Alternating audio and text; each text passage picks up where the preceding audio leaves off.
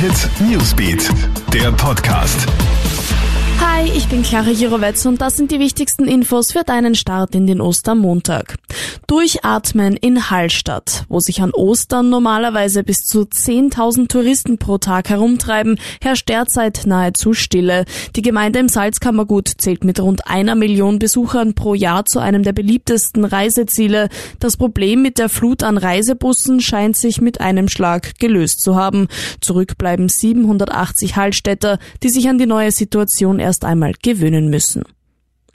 Mehr als 10.600 Corona-Tote, Tendenz steigend. Großbritannien könnte nach Einschätzung der Experten das am schlimmsten betroffene Land in Europa werden. Aber zumindest einer der Patienten ist offenbar über dem Berg. Premierminister Boris Johnson. Er konnte gestern aus dem Krankenhaus entlassen werden. Besorgniserregende Nachrichten erreichen uns aus China. Dort ist die Zahl an Neuinfektionen nun wieder angestiegen. Allein gestern sind dort 108 neue Coronavirus-Fälle gemeldet worden. Das ist die höchste Zahl an Neuinfektionen seit mehr als fünf Wochen. Die meisten Fälle sollen auf Einreisende zurückzuführen sein. Ende März ist die Abriegelung der Provinz Hubei weitgehend aufgehoben worden. Eine ungewöhnliche Strafe hat es für zehn ausländische Touristen in Indien gegeben.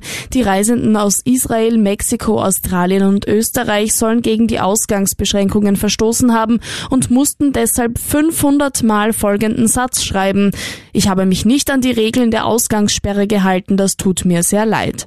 Die Ausgangssperre gilt in Indien seit Ende März. Man darf nur noch zu Supermärkten oder in die Apotheke gehen.